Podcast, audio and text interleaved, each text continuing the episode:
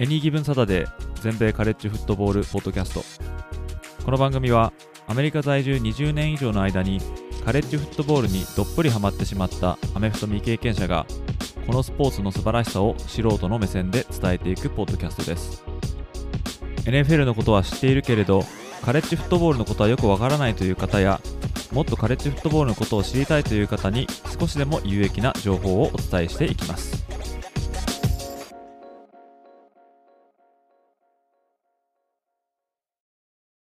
皆様ご機嫌いかがでしょうか？こちらは全米カレッジフットボールファンサイトを運営しております。エニーギブンサタデーです。現在ですね、カレッジフットボールのポストシーズンの催し物であるボールゲームが12月の16日からすでに開始しまして、もういくつかですね、試合が行われてますけれども、もうすでにね、面白い試合がちらほら出てるような気がしますね。特に一つ、その中でもですね、いいなと思ったのは、12月18日月曜日に行われた、フェイマストースタリーボールっていう、まあ、新しい名前のボールゲームですね。で、こちらですね、ウエスタンケンタッキー大学とオールドドミニオン大学、この2チームが対戦したんですけども、ウエスタンケンタッキー大学、こ先発のクォーターバックであるオースティン・リード。で彼がですね、ドラフト入りするためにこのボールゲームに出場することを回避したと、まあ、オプトアウトしたんですね。なんで、彼の代役として、2番手のクォーターバック、ターナー・ヒルトンっていう選手がですね、まあ、この試合先発するんですけれども、まあ、試合開始後、第1クォーターに、まあ、ファンブルを犯すなどしてしまって、まあ、ベンチに下げられてしまうんですね。で、その代わりに出てきたっていうのが、まあ、第3の QB のケイデン・ベルカンプっていう選手だったんですけども、実はこの選手ですね、コーチ陣からすでにタイトエンドへの転向をですね、進められておりまして、まあ、それをですね、まあ、よく思わないということで、まあ、トランスファーポータル入りしてたんですね。まあ、つまりですね、まあ、転校する意思があると、そういった意思を持ったまま、この試合に出たんですけども、まあ、その流れからですね、試合に起用されることになったということで、で、この試合ですね、一時は第2クォーターに0対28と、ウェスタンケッタッキー大学がまあ超劣勢に立たされたんですが、まあ、この第3手のクォーターバックのベルカンプがですね、合計383ヤードに5タッチダウンというですね、本当に信じられないようなパフォーマンスで、でウェスタンケッタッキ大の逆転勝利に大貢献したと、まあ、いうことなんですよね。まあ、転校するという意思を持ちながら試合に起用されて、まあ、ここまでの活躍するっていうのはですね、なかなかない話だと思うんですけども、まあ、ひょっとしたら、これでコーチたちがですね、彼をタイトエンドにコンバートするっていう策を、まあ、取り下げるかもしれませんし、またベルカンプ自身もまあトランスファポータルから自分の名前を引き下げることになるかもしれないんですけども、こんなですね、ドラマチックなストーリー、まあ、筋書きのないストーリーみたいな感じでですね、こういったような、あ他にもですね、面白い試合というか、まあ、マッチアップ的には一見期待度が高くなさそうでも、まあ、こういったことが起きてしまうっていうのが、まあ、カレッジフットボールなんですけども、今後もですね、どんどんボールゲームが予定されてますが、まあ、果たしてこれを超えてくるドラマを生み出す試合が生まれるのかどうかっていうのをですね、まあ、期待して、えー、観戦していきたいと思います。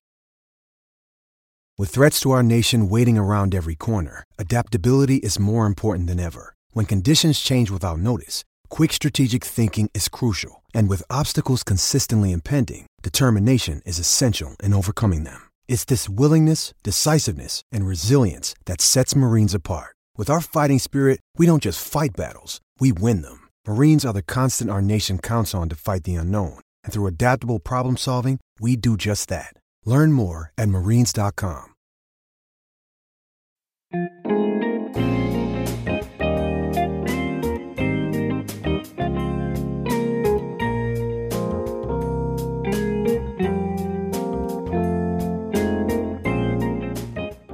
ということですね。今回はですね、えーまあ、いつもはいろいろ話題をですね、持ってきて、えーまあ、例えば、まあ、前の週の、まあ、レビューとか、まあ、ランキングの内容を見てみるとか、まあ、あとニュースね、話すとか、そういうことをしてるんですが、ちょうどですね、今週は、まあ、狭間みたいな週なような気がするんですが、まあ、もちろんさっきも言ったんですけども、ボールゲームは、どんどんどんどん開催されてるんですが、とはいえ、やっぱり年末に近づかないとなかなかこう目玉な試合っていうのがないんで、ちょっとですね、こうゆっくりしてるみたいな、あまあそんな感じなんでですね。で、今回はですね、ちょっと話題に乏しいっていう週、まあ、もっと取り上げようと思えばもっと話題あるんですが、まあ、今回はですね、たまりに溜まっている質問箱に寄せられたですね、まあ、コメントとか質問とかに一挙に答えていこうかなと思います。で、この質問箱なんですけども、こちらは匿名で何でも皆さんがコメントを寄せていただけるというですね、まあ、Google Forms を利用して、まあ、設置させていただいてるんですけども、こちら現在ですね、50個ぐらいまだ回答されてないものが溜まってるんですね。それこそもう1年ぐらい前の質問とかもまあ溜まってまして、まあ、タイムリーなものはそのうち新鮮度が失われないようにって出してるつもりではいるんですけども、多分ね、投稿していただいた方自身も質問したことを忘れるぐらい、結構前の質問とか残ってて、本当申し訳ないんですが、で今回はですね、その中から、なるべく多くの質問をですね、答えていこうかなと思います。では早速、まあ、いきたいと思うんですけども、最初の質問はこちらとなります。まだまだ新参者ですが、楽しく読ませていただいています。質問。強豪校からリクルートされる5つ星、4つ星などの上位者も含めて高校の学業成績は関係ありますか？日本カレッジは学校にもよりますが大半はスキル重視で学業成績は関係ありません他のスポーツも同じですか？というですね質問をいただきました。どうもありがとうございます。このリクルートを評価するこの星ですね。これは何なのかっていうですね質問前あってそれはちょっとそちらでちょっと詳しく質問に答えさせていただいてるんですけども、ま、こちらは、ま、リクルート、これは高校生のアメフト選手ですね。彼らを、ま、格付けしているっていうですね、ま、メディアがありまして、ま、例えば、ライバルズとか、24-7スポーツ .com とか、あと ESPN とかもそうですけども、まあ、そういったですね、各自のメディアが独自につけてるっていう格付けなんですけども、まあ、星は一番多いの5つ星ですね。そこから4、3、2というふうにまあ少なくなっていくんですけども、まあ、高い方がまあいいっていうことになりますよね。で、これはもう本当にピュアにアメフト選手の技術、これのみを見て付けられてるという、まあ、星の数ですね。星の数だけで言うと、学業成績は全く関係ないと思います。でこれは多分この方がおっしゃってるように日本と一緒だと思うんですけどもね。ただこれ入れる入れないかとかね、そういうことに関してはもちろん学業っていうのは、まあ表向きって言ったらちょっと言い過ぎかもしれないんですけども、まあ必要な、まあ、事項だと思うんですが、まあ、選手を評価するっていうところだけで言うと、この星の数っていうのは、それぞれの選手のアメフト選手としての資質を評価されたものだということだと思います。次いきます。NFL 好き、カレッジ好き、両方好き、フットボール見ない、アメフト4大スポーツのそれぞれの比率を教えてください。AGS さんのざっくりとした感覚でいいです。というコメントをいただきました。どうもありがとうございます。まあ、アメフトだけで考えて言うとですね、やっぱり NFL の方が好きという人の方がですね、格段に多いんじゃないかなと思いますね。まあ、それは、まあ、例えばスーパーボールの、まあ、視聴率、まあ、視聴者数ですね、とカレッジの視聴者数っていうのを比べると、全然違いますから、もう桁が一つ違うぐらいですね。ただ NFL は世界的にま見られてるっていうのもありますから、カレッジはね、本当にもうアメリカだけっていう感じなんで、単純には比べられませんが、やっぱ NFL の方が、ファンの数とか多いと思いますね。ただその両方好きっていうのはね、いると思うんですけども、だからといってみんながみんなですね、アメフトを見てるかって言ったら、まあそうじゃないと思うんですよね。アメフト見ないっていう人も全然いると思いますし、そういった人にしてみると、まあ、スーパーボールだろうが何だろうか、カレッジフットボールのナショナルチャンピオンシップとか何だろうとか全然気にならない。あ、そんなことやってんだぐらいのね、それぐらいの人っていうのは全然いると思いますね。まあ、それはあの野球とかでもそうなんですけどもね。まあ、例えばあの大谷翔平選手のドジャーズへの移籍の話ありましたけども、まあ、日本ではもちろんですね、やっぱ大フィーバーだと思うんですが、まあ、こっちはですね、まあ、もちろんスポーツ番組とかでそういったニュース取り上げられますが、大谷選手のことを知らないっていう人ももう普通にいますから、やっぱ野球とかスポーツに精通しているファンとかにしてみるとすごいけれども、ただそういった人たちばっかりじゃないということなんで、だからそのカレッジとか、え、NFL とかでもみんながみんな見てるっていうわけではないということにはなると思うんですけども、ただその底辺がですね、やっぱり日本のファンの数とアメリカのファンの数とか全然違うと思うんで、まあ、そこら辺はね、ちょっと比べるのは、ま、違うのかなと思うんですけども。で、あとアメリカ4大スポーツのそれぞれ比率っていうことですね。まあ、ざっくりとしたっていう感覚って言われてるんで、あえてこれ調べなかったんですが、感覚的に言うとやっぱ一番多いのは NFL ですかね。で次がメジャーリーグベースボールと NBA、バスケットが、肩を並べてるんじゃないかなっていう気がしますが、で、通常4大スポーツっていうと、NFL、NLB、NBA、そして NHL、これアイスホッケーですね。になると思うんですけども、まあ、近年はですね、メジャーリーグサッカー、MLS、こっちもですね、結構ファン層というか、マーケットが拡大してるっていうふうに言われていて、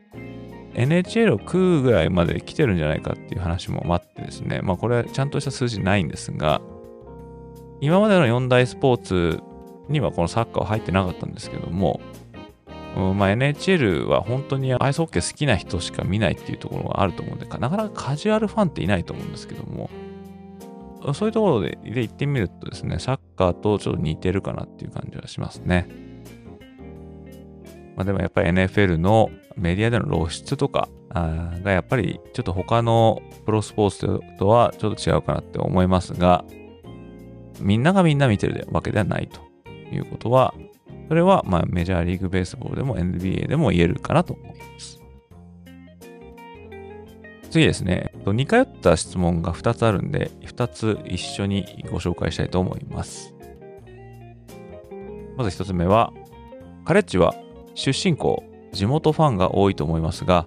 それ以外でプレーが好きだから、ユニフォームがかっこいいから、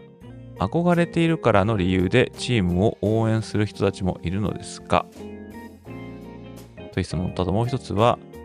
カレッジの試合を見に来るファンはどういう構成比になっているんでしょうか？現役学生、OB、その家族、地域住民などなど、強豪校の一般的な比率を想像でもいいので教えてください。というですね、質問をいただきました。ありがとうございます。以前ですね、結構最初の方のエピソードでですね、推しチームを探そうみたいなですね、エピソードを何本か出したことがありまして、まあ、これは、ま、どういうふうに自分たちが推しチームを見つけられるかなっていうのをですね、まあ、ご紹介したことが、まあ、ったんですが、まあ、それはですね、ま、例えばユニフォームがかっこいいとか、色合いが好きだとか、ま、何でもまあいいということで、ま、ご紹介させていただいたんですけども、ま、こっちの地元ではですね、やっぱり個人的なつながりというか、えー、そういうのがあるチームっていうのが、推しチームになっていくっていうのはやっぱ大きいと思いますね。例えば出身校であるとか、あとは地元のチームであるとか、あとは家族、まあ、特に親がですね、あるチームをすでに熱狂的に応援していくと、まあ、その子供も、自然にそのチームを応援していくみたいな。まあ、そういったですね、非常にパーソナルなレベルでつながりがあるチームを押していくっていうのはあるんじゃないかなと思いますね。現役でプレーしている中学校、高校生ぐらいだったらですね、まあ、どこどこのジャージがかっこいいとか、まあ、あとは、あの、どこどこの選手が好きだとか、またどこどこの、え、まあ、ヘルメットが好きだとか、まあそういろいろですね、そういったところから入るところもあると思いますし、憧れっていうところで言えば、まあ、やっぱり強いチームを追いたくなるっていうのはあると思いますよね。それは別に地域的につながってなくても、例えば西海岸にいても東海岸にですごい強いチームがいて、すごいなんか目を奪われるようなことがあれば、そのファンになるってことも十分あると思いますけども。ま、一般的に言うと、やっぱり自分たちの家族とか、あと自分自身の出身校っていうのは、まあ、非常に大きい要素なんじゃないかなと思いますね。で次いきます。アメリカはいろいろなスポーツをするイメージですが、カレッジの選手となるといつ頃からフットボール1本に絞ったりするのですか？というですね、質問をいただきました。どうもありがとうございます。まあ、日本でスポーツをするっていうと、まあ、今の携帯からすると、大抵もう一つですよね。一つ決めたらそれをずっとやっていくっていうことが、まあ一般的だと思うんですけども、ま、ご存知の方もいるかもしれませんが、アメリカのですね、まあ、小中高、この学校でですね、もちろん一つのスポーツに絞ってやってるっていう選手はいると思うんですけども、その多くは掛け持ちをしているっていうところもありますね。まあそれはシーズンが決まっているっていうところが大きいと思うんですけども、まあ、例えば秋だったら、まあ、フットボール、サッカー、フィールドホッケーとかバレーボールとかですかね。そして冬になるとバスケットボールとか、レスリングとか、あとは水泳とかもそうかもしれませんけども、まあ、そういうのがあって、で、春になると野球とかソフトボールとか、まあ、ラクロスとかもそうですね。そういうのがあるっていうのがあってですね、まあ、それは、あおそらく中学校とか高校でもですね、似てると思うんですけども、まあ、そんな感じで年がら年中同じスポーツをやってないんですね。そういう土壌があるんで、かなり多くの選手が2つとか3つとか掛け持ちしてるっていうのあると思いますね。だから大学でもですね、アメフトをやりながら、多分野球をやったりとか、バスケをやったりとか、まあ、そういった選手、まあ、すごい多いわけじゃないんですけども、いないことはないんですよね。まあ、以前もちょっと紹介したことあるんですが、まあ、例えば、あまあ、現在アリゾナカーディナルズで活躍しているカイラ・マレ。まあ、彼はオクラホマで野球もやってたんですね。で、えー、確かオークランドアスレティックスからドラフトもされたみたいな感じで、NFL 行くか、それともメジャーリーグかみたいな、そういう選択を迫られたみたいなこともあったと思うんですけども、ま、そんな感じで、まあ、二足のわらじを高校時代までやってるって人は結構いると思うんですが、ただ一方でですね、フットボールも、まあ、シーズンがあるとはいえですね、春の練習とかもあるんで、そういうのに集中したいっていう選手も、まあ、いるっちゃいると思うんでね。だからそうなると、まあ多分フットボール1本に絞るということになると思いますが、まあそこで考えると、おそらく高校になると1本に絞る選手が出てくるのかなという感じですが、まあそれでもですね、まあ、何かしら別のスポーツやってるっていう方が、まあ、多いと思いますし、で、また、スポーツ選手を育てるという面で、一つのスポーツに縛られないでいろいろなスポーツをやることは、まあ、ポジティブに働くっていうようなこと話も聞きますから、多分現場ではですね、まあ、そういうことを推奨してると思うんですよね。えー、まあそのアメフトばっかやってると、アメフトに特化した動きしかできなくなるとか、まあ、そうじゃなくて、まあ、バスケとか陸上とかそういうことをやって、そこで得る瞬発力とかを逆に後でフットボールに還元するとか、そういうような考え方もできると思いますんで、一方に絞る選手っていうのも、まあ、いるとは思うんですけども、まあ、必ずしもみんながそういうふうにするわけじゃないと。ま、これはね、日本の部活動を経験してる方にしてみるとなかなか理解できないと思うんですよね。多分野球やりながらサッカーとかできないですよね、きっとね。えそれは、どっちのチームも年がら年中シーズンですからね。だからこの週末は野球やって、その次の週末はサッカー部で、なんそんなこと多分できないと思うんで、これはね、なかなか変えられないと思うんですけども、たださっきも言ったように、異なったスポーツをやっていくってことは、結構いいことが、あ、るっていうふうに言われてますから、そういった面ですね、日本でもそういう試みがあってもいいんじゃないかなって思ってしまいますけども。では次の質問いきたいと思います。アメリカの方は全員フットボールの試合を楽しむ程度のルールは理解していると思いますか？家にボールある、ユニフォームある、あるあるですか？家庭内でも違うチームを応援するというのもあるあるですか？という質問をいただきました。どうもありがとうございます。まあ、フットボールの試合を楽しむ程度のルール、まあ、楽しむ程度のルールっていうのは何なのかっていうのは、あそう、ちょっとわからないんですけども、まあ別にカジュアルにですね、見るだけでも全然見れると思いますよね。それ見ながらルールを学んでいくってこともできると思いますし、まあ、かけ私もで未経験者なんで、最初は全然わからなかったんですけども、でもそれでも周りの人に教えてもらったりとかして、えーまあなんとなくルールは分かってたんですけども、例えばファーストダウンを取りながら前へ進んでいってタッチダウンが6点でみたいな、それぐらいのルールを知ってる人はまた多いと思いますけども、でも例えばホールディングが何だとか、ディフェンシブ PI が何だとか、ま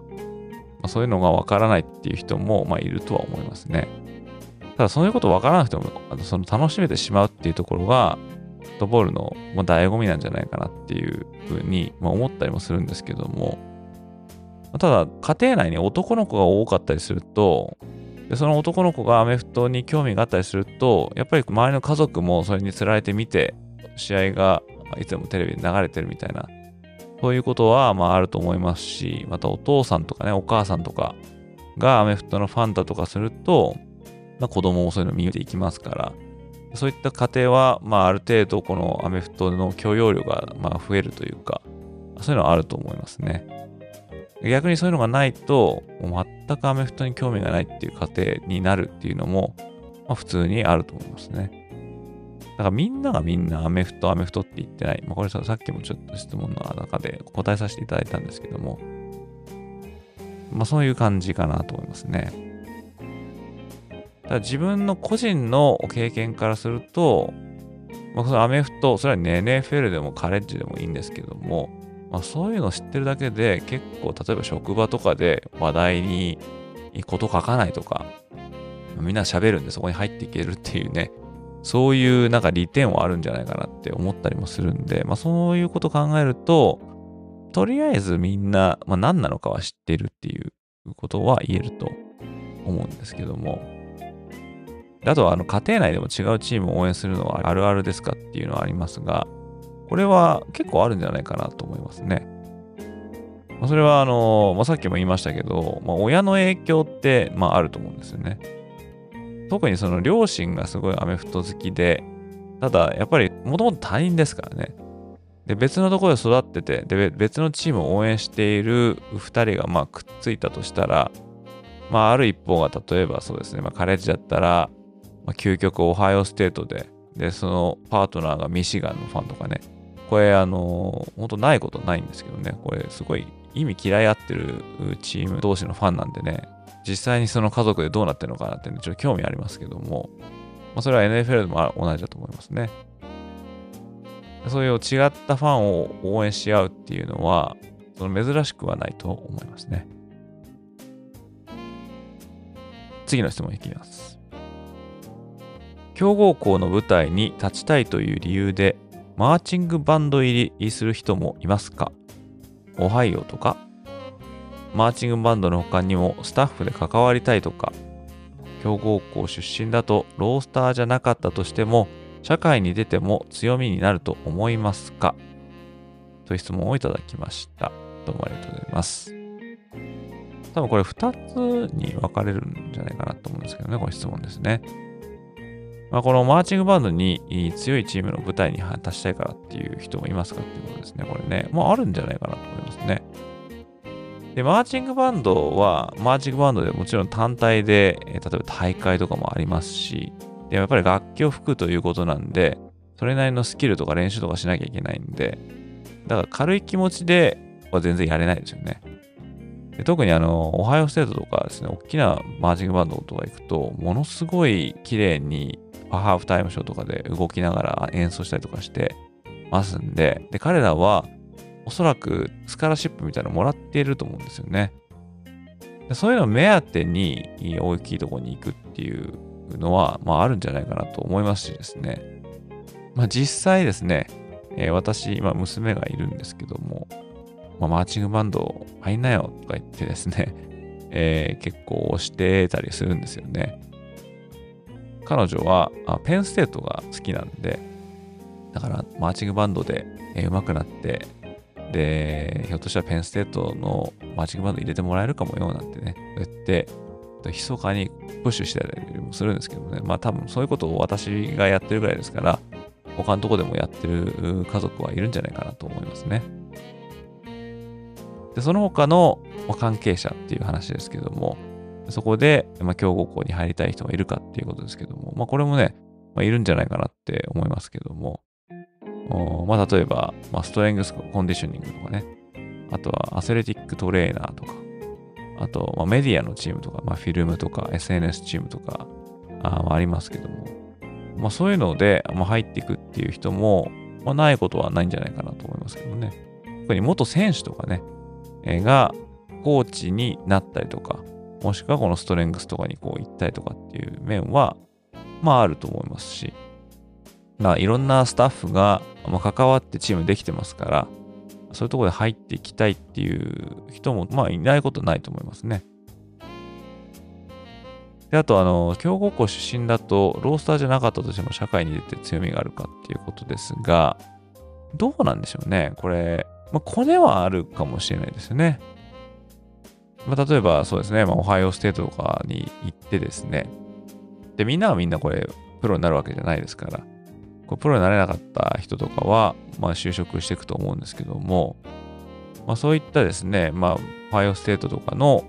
OB とかがですね、まあ、どっかで仕事をしていて、でそのつてで、まあ、ちょっとインターンさせてくれとかね、入社させてくれみたいな、そういうようなつながりっていうのはおそらくあるんじゃないかと思いますんで、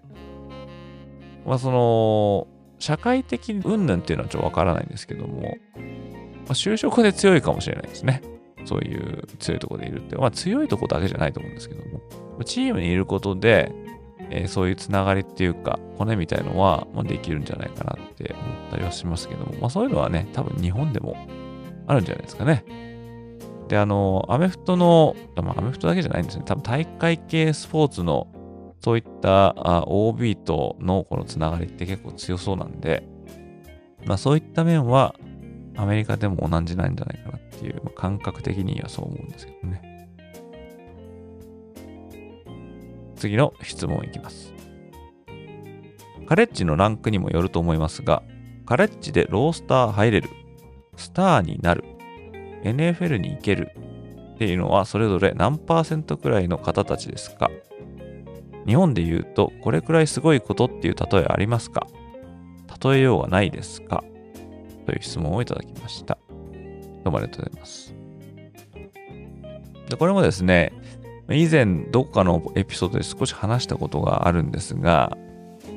プロになる確率っていうのは当然、まあ、少ないわけですね。で、これちょっと探したんですが、ナショナルフットボールファンデーションっていうのがあって、まあ、そこ調べの2023年7月時点のデータっていうのを見つけたんで、ここでちょっとご紹介しようと思うんですけども、この時点でアメフト部のある高校っていうのは全米で約1万5800校あると言われてまして、で、この合計が約100万人、この100万人の高校生選手がいるっていうえーことですね。で、この100万人の高校生の中から、カレッジでプレーできるっていう割合っていうのは、まあ、たったの7.8%ということなんで、まあ、残りの92.2%の高校生選手は、高校を終えるともうアメフトはやめると、いう計算になると思うんで、本当にこのトライアングルの、てっぺんに行けば行くほどこう少なくなっていくっていうね、典型な形だと思うんですが、でその中でも先発使用できるっていうのはもう3%にも満たないっていうふうに言われてるんで、まあ、当然ですね、カレッジフットボールの、まあ、舞台でで先発張るっていうのは難しいことだと、まあ、いうことになりますよね。まあ、逆に言うと、まあ、強かったり強くなかったりしたチームでも、まあ、そこに入ってる選手っていうのはやっぱり高校時代のことを考えるとやっぱある程度上手い選手が入ってきてるっていうことになると思うんですけども。でカレッジ選手っていうのはですね、まあ、NCA、えー、全米大学体育協会っていうのがありましてでこれとは別に NAIA っていうのがあるんですね。National Association of Intercollegiate Athletics ですね。で、これ全部合わせて約8万人いると言われてます。で、この中から NFL の開幕時にロースターに残れるっていうのは、まあ、なんと、たったの0.4%っていう風になってるんですね。これ1%にも満たないっていうことですけども、まあ、本当に一握りの選手しか、まあ、プロでやれないっていうことですね。で、これをですね、まあ、日本で、どれぐらいすごいのかっていう例えがあるかっていうことだったんで、ちょっと調べてみたんですが、まあ、日本で言えば、まあ、高校と大学の野球選手がプロ選手になる確率っていうのが0.16%で、高校サッカーの選手が J リーガーになれる確率っていうのが0.15%っていうこういったデータを、まネットで見つけることができたんですけども、まあ、それ考えるとね、NFL のロースターに残れるのが0.4ですから、数字の上で言うと、ま、どっちもですね、1%未満なんですが、ま、日本で、ま野球選手がプロ選手になる確率と、高校選手が J リーガーになる確率の方が、まあ、実はより難しいっていう数字が出てきたんで、想像できないような数字ではあるんですが、ただ日本でそういった選手たちがプロになることを考えると、まあ、同じぐらい難しいって言ってはいいと思うんですけども、ただ、まあ、とんでもなく難しいってことじゃないっていうような見方もできなくもないんでしょうけど、まあ、それでも1%以下ですからね。まあ、これは、あまあ、底辺の数が、ま、大きいからっていうことになると思うんですよね。まあ、日本の高校野球、もしくは大学の野球選手の総数と、アメリカで高校でアメフトやってる選手、これ100万いるって言いましたけども、100万もいないんじゃないかなって思ってしまうんで、えー、まあその分母が、まあ、違うんでね、一概にも言えませんが、まあどちらにしても、まあ、プロになったりとか、まあ、あとカレッジでプレーするっていうことが、まあ、いかにレアなことなのか。まあ、その NFL でやることがレアっていうのはね、えー、まあトップリーグですから、まあ、みんな多分分かってると思うんですけども、そのカレッジのトップレベルでやることっていうのの凄さっていうのは、ちょっと分かんないかもしれないんですよね。なんで、この、まあ、カレッジでやれるっていうのが、まあ、7.8%。で、これはですね、さっきも言いましたけども、すべてのカレッジっていうことなんで。で、それの、さらに例えばグループオフ5とパワー5のこの FBS ですね。えー、この NCA の一部のトップサブディビジョンとかになると、もうその数字がぐっと少なくなっていくと思うんですけども、まあ、こんな感じでですね、まあ、上に行くのは難しいというようなあ、まあ、データが出てきました。では次の質問に行きたいと思いますけども、日本人でカレッジ入りしている方たちもいて、公式戦の試合に出たり、NFL に行ったりできる可能性もあると願っていますが、いけると思いますかとは聞きませんが、AGS さんのお考えではどのポジションならありえそうだと思いますか？というコメントをいただきました。どうもありがとうございます。ここ最近ですね、日本人で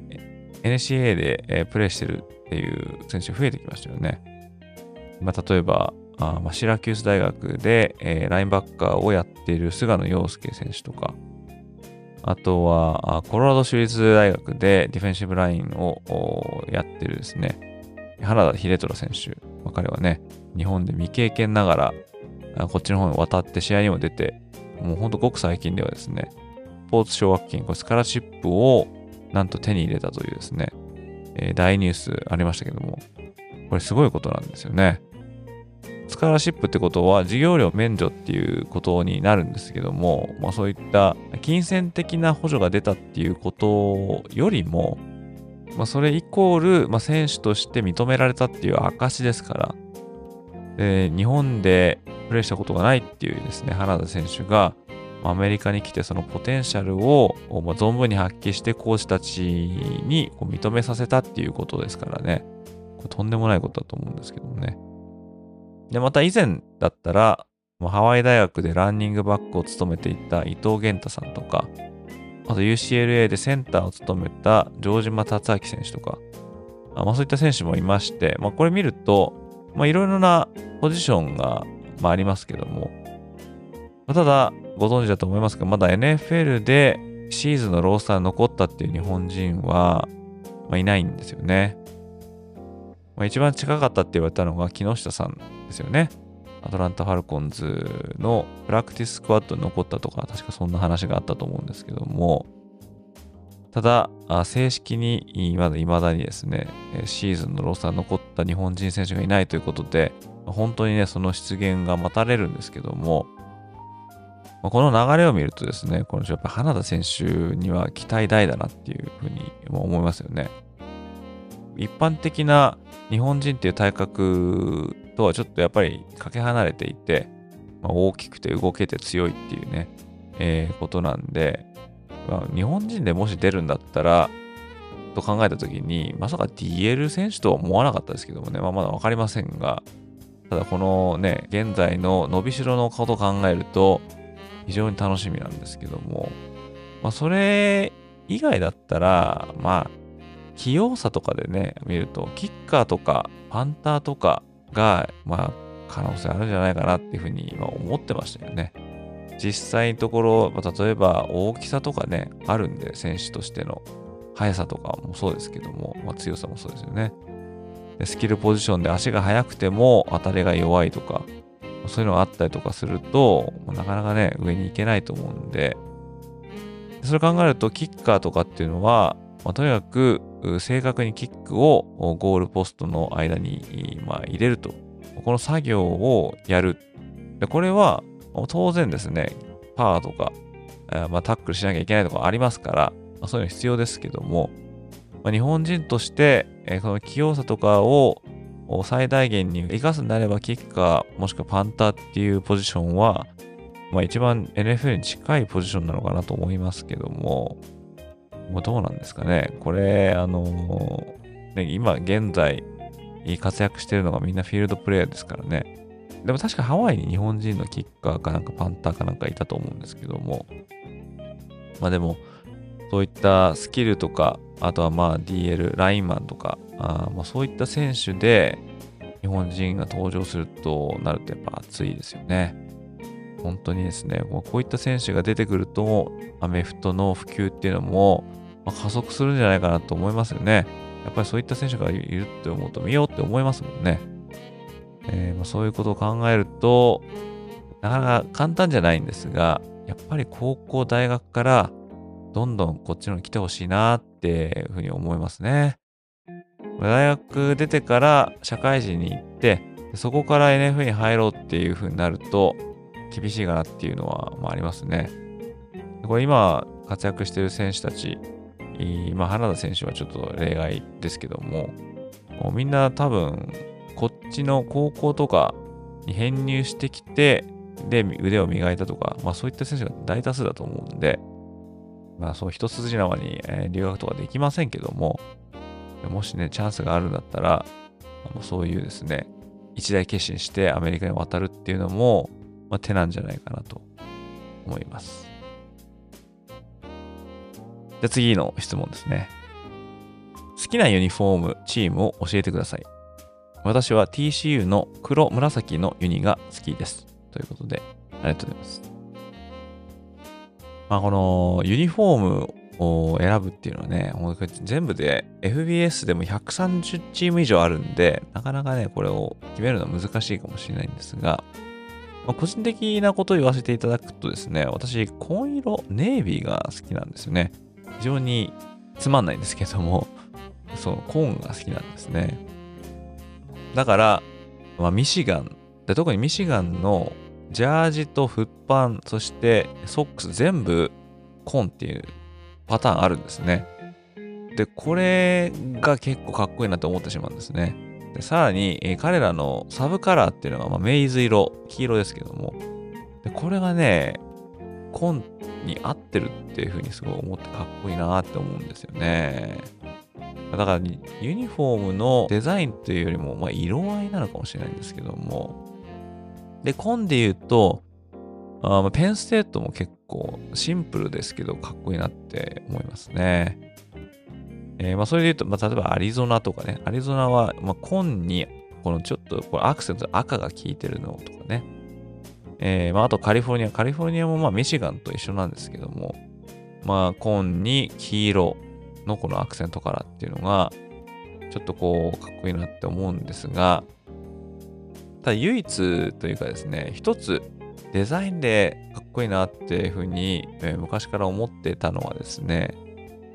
これ2000年代前半のマイアミハリケーンズのですね、ユニフォーム。これがね、かっこいいなっていう風な印象を今では持ってるんですけども、まあ、ユニフォームって、まあ、もちろん色はね、変わらないんですよね。スクールカラーですから。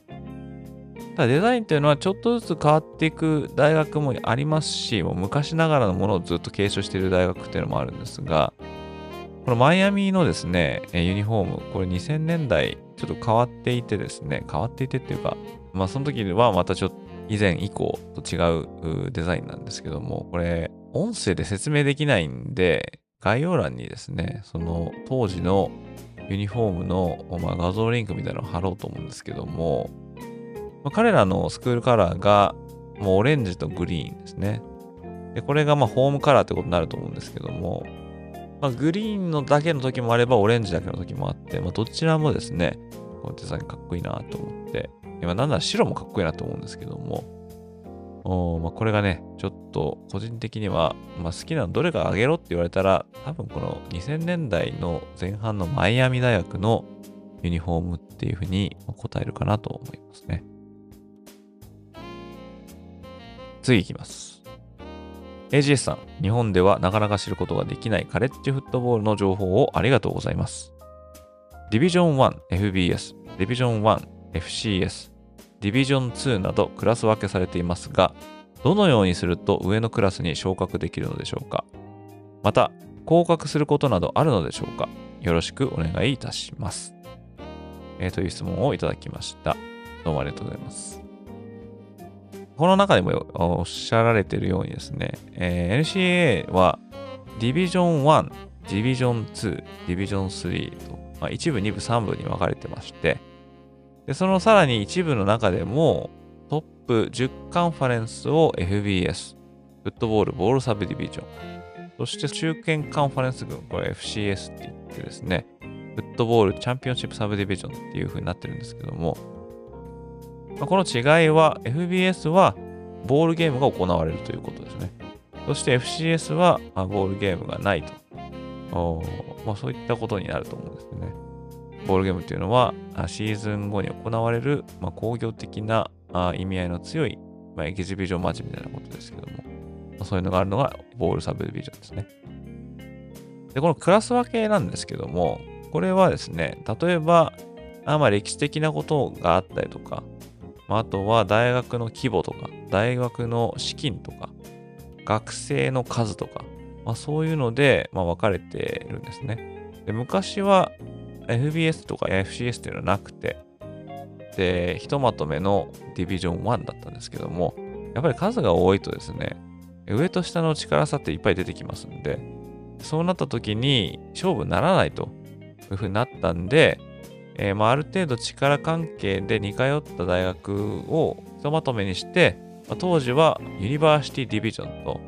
カレッジディビジョンというふうになってたんですけども、それが後に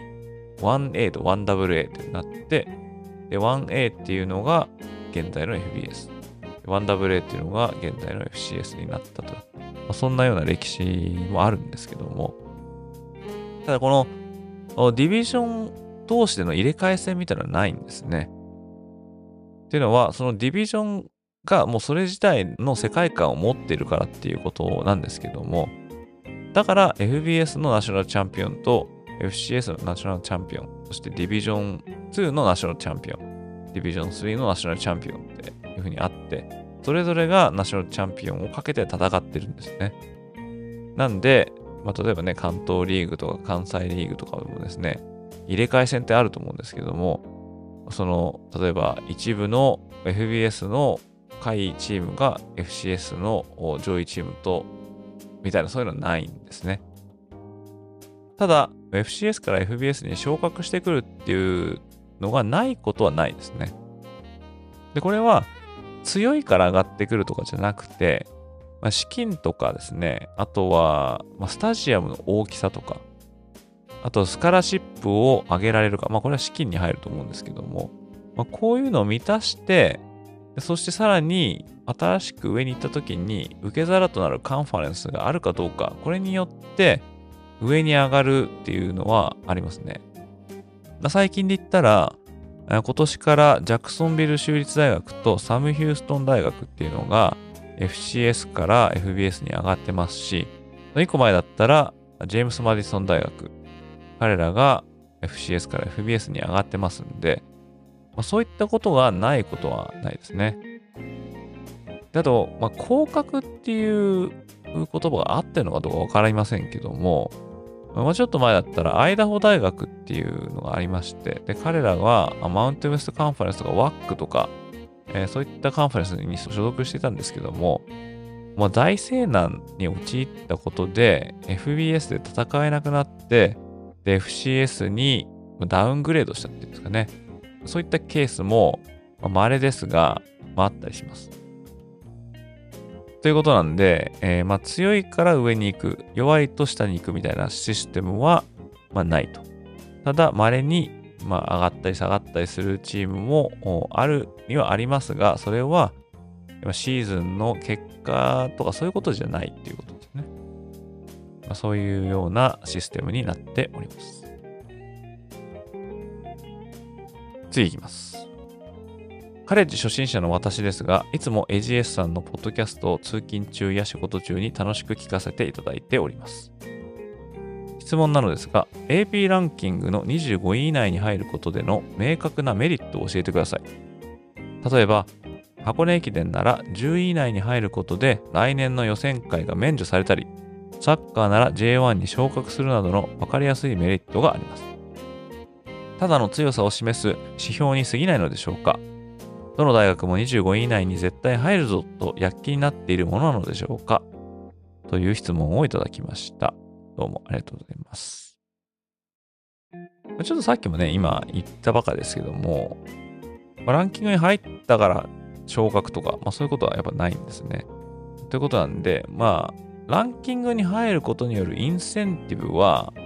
まあぶっちゃけないのかなって思いますね。まああるとすれば、まあ、やっぱり印象だと思うんですよね。どんな年でもトップ10にいるっていう風になれば、やっぱそのチームの、ま格っていうのは上がりますし、で、まあ、リクルートですね。この上で、ま非常に重要な、まメッセージとなるんじゃないかなと思いますね。やっぱり有能な選手っていうのは強いところに行きたいと思いますし、でその強さっていうところを考えたところで、まあ、一つの目安になるのは、ランキングにいつも顔を連ねているかどうかっていうのは、まああると思いますんで、まあ、ただそれのために別にランキングがつけられてるってわけじゃないんですけどね。まあ、それは、まあ、純粋にその週ごとにどのチームが強いのかなっていうのを、まあ、投票で決めているってことなんですけども。まあ、あとは、まあ、最近で言えば、やっぱりカレッジフットボールプレーオフに行くための、まあ、布石なんじゃないかなっていうのは、まあ、ありますね。で、このカレッジフットボールプレーオフのランキングっていうのは、11月に入ると発表され出すんですけども、まあ、それまでは、アソシエテッドプレス、AP ランキング、もしくはコーチズランキング、まあ、この2つがま使われて、その中で投票が行われて、で、1位から25位までの顔ぶれっていうのが出るんですけども、で、まあ、その11月になるとですね、カレッジフットボールプレーオフランキングっていうのが出まして、でこのランキングの上位4チームが、まあ、プレーオフに行くと。で、来年からはですね、まあ、12チーム制になるっていう風になってますが、まあ、最初にですね、ランキングが出るとき、まあ、やっぱりどのチームを上げようかなっていう風な風になると思うんですけども、これを決めてるのが人間なんで、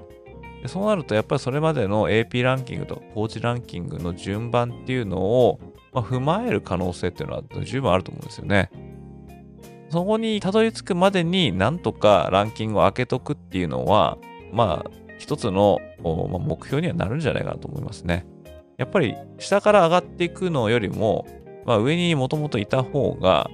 いいに決まってますから、負けたら怒っちゃいますけども、負けなければいいわけですからね、上に行った時は。だから、シーズン中になるべくランキングは上に上がった方がいいと思いますが、ただこればっかりはね、いかに勝ち続けても他のチームの動向によって必ずしも1位が取れるわけではないということなんで、まあ、それを目指してるっていうのはね、目指してどうこうできるってことはないと思うんですけども、まあ、ランキングされればもちろん、うん、嬉しいと思ってるでしょうし、ただ、そのメリット的なものっていうインセンティブ的なものはないということですよね。その予選会みたいなものありませんし、昇格とかもありませんから、だからランキングはもうピュアにその時の強いチームが一体誰なのかっていうのを、まあ、投票で決めるという、まあそういうことですよね。これはあの NFL にはない仕組みなんで、結構特徴的だなって思いますし、まあ、これがカレッジフットボールの面白さの一つなんじゃないかなっても思ったりもしますけども、まあね、これあの、例えば日本の国内のカレッジで、えー、ランキングをつけましょうってなったらですね、まあ、どうなんでしょうね。投票者っていうのが誰に与えられるかによって、まあ、変わってきちゃうと思うんですけども、まあ、あとはね、チーム数が圧倒的に少ないですからね、えー、100個も200個もあるわけじゃないんで、ただそれをやることで、で関西も関東もごっちゃにしてランキングつけたらひょっとしたら面白いかななんて思ったりもしますよね。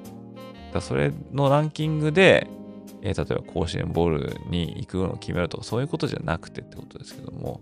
こういうのね、誰か個人で、えー、ランキングつけたら面白いんじゃないかなと思ってしまいますね。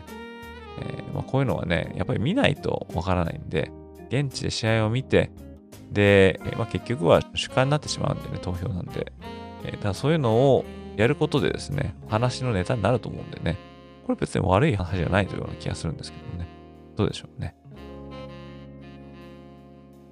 ということで、いかがでしたでしょうか？あもう何個ご紹介したのかちょっとわかりませんけども。ということで、今後もですね、質問箱の方にどしどし匿名でも入れて構わないので、質問、コメント、あとはサジェッションとか、不満、不平、苦情、も何でもいいんで、えー、残していただけるとですね、まあ、こういった感じで音声配信でご紹介していこうかなと思いますし、またネタがない時のですね、いい、いい話のネタになるんでそ、そういった面でもですね、活用させていただきますので、気兼ねなく皆さんぜひこの質問箱をご利用ください。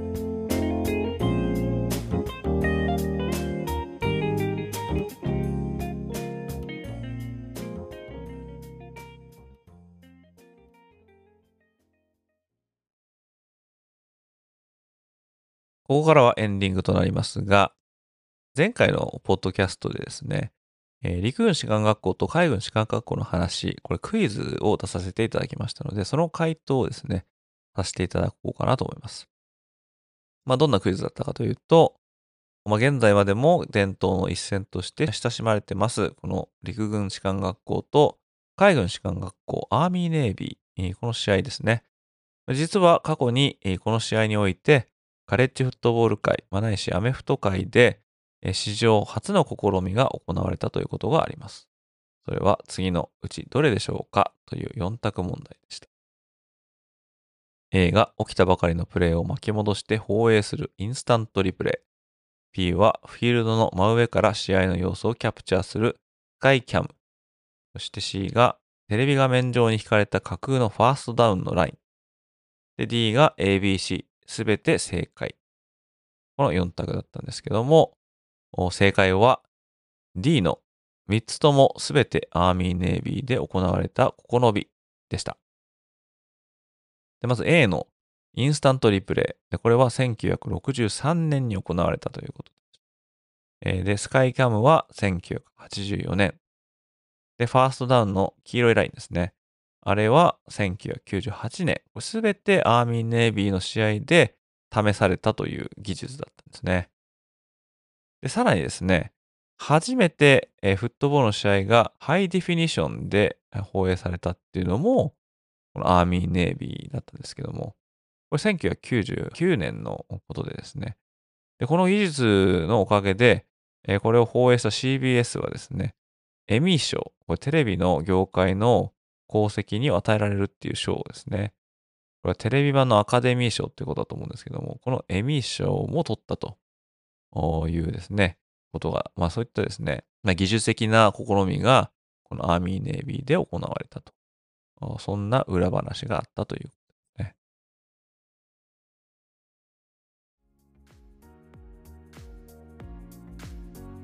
ところですね、この12月の20日の水曜日っていうのはですね、 Early Signing Period っていうのが行われるという日ですね。この Early Signing Period っていうのは何なのかっていうことですけども、これは高校生のリクルートが正式に自分が進学するっていう大学を公表して、で、書類にサインするっていう日なんですね。これが20、21、22の3日間に設けられてまして、で、この12月の20日から高校生がま次々と進学先を公表していくというものなんですけども、これもともとはなかったんですね、こう Early Signing Period っていうのは。で、これ2017年に新設されたっていうもので、それまでは2月の第1水曜日、これがナショナルサイニングデーって言われてまして、この日に大々的に高校生たちが各地で自分の進学先を決めて、ナショナルレターオブインテントっていう書類にサインするっていうのがまあ通例だったんですね。ただ、このナショナルサイニングデーが行われるまでに、もうすでにもう進学先を決めているっていう選手がまあ結構いて、そういった選手たちが2月までこう宙ぶらりになるっていうことを避けるために、前倒しにして12月の中旬ないし後半に3日間だけの期間に限定して、もうすでにもう行きたいとこ決まってる人はサインしていいよ。まあ、こういったのが、まあ、 Early Signing Period っていう、まあ、3日間なんですけども、始まってみたらですね、実に9割ぐらいの高校生がこの Early Signing Period でサインを終了したっていうような、ま、データが出てまして、ま、いかにですね、この需要があったのかっていうことが、まあ、わかると思うんですけども、ただですね、この時期っていうのは、他にもですね、いろんなことが起きてるんですね。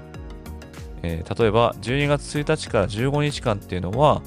高校生と自由にコーチがコンタクトしていいというですね、えー、期間が、これ解禁になって、コーチたちは電話したり、あとはそのリクルートの実家にわざわざ行って、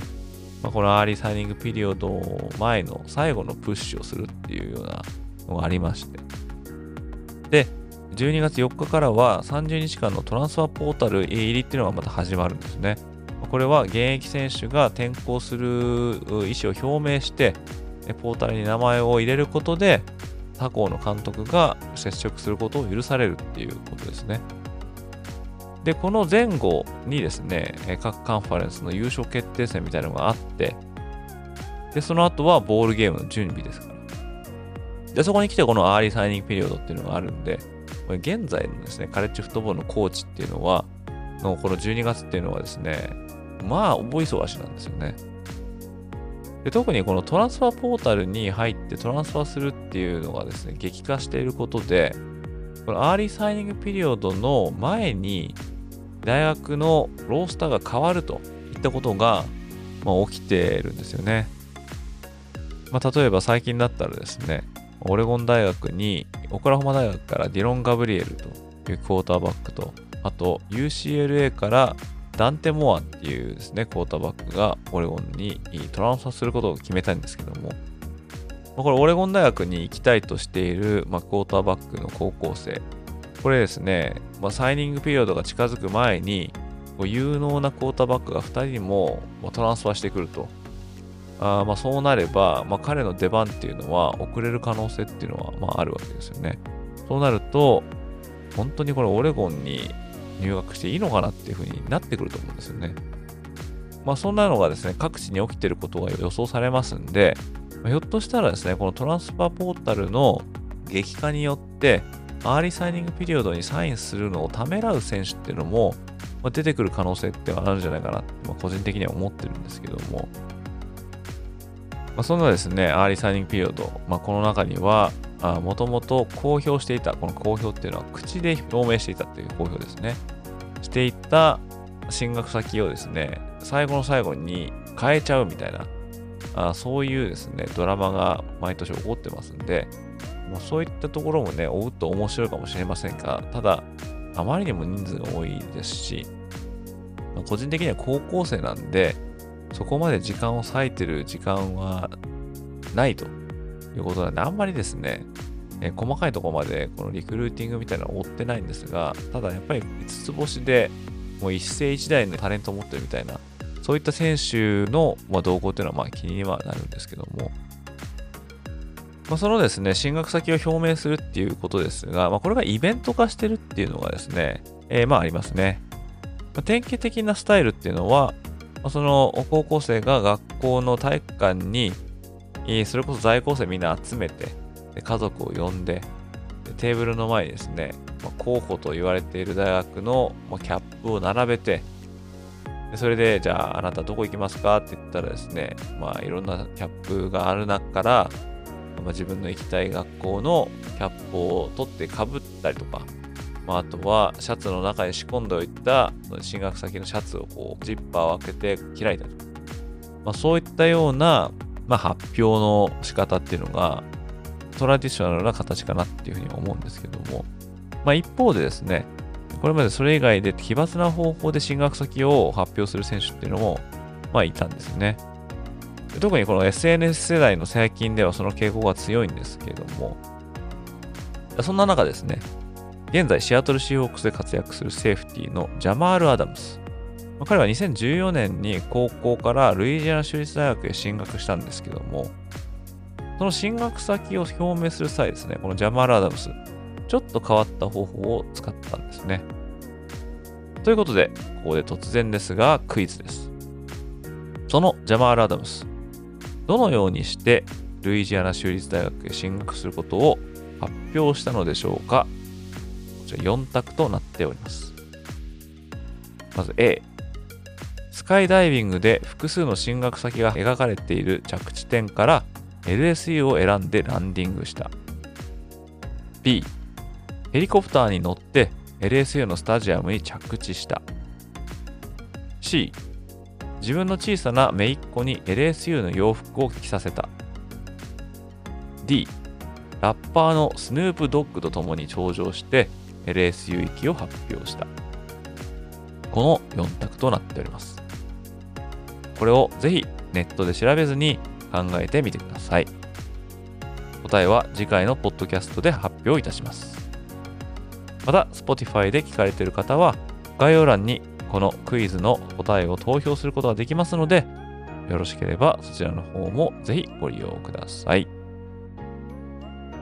ということで今回はここまでとなります。最後までご視聴いただきありがとうございました。また次回のエピソードでお会いいたしましょう。それでは失礼いたします。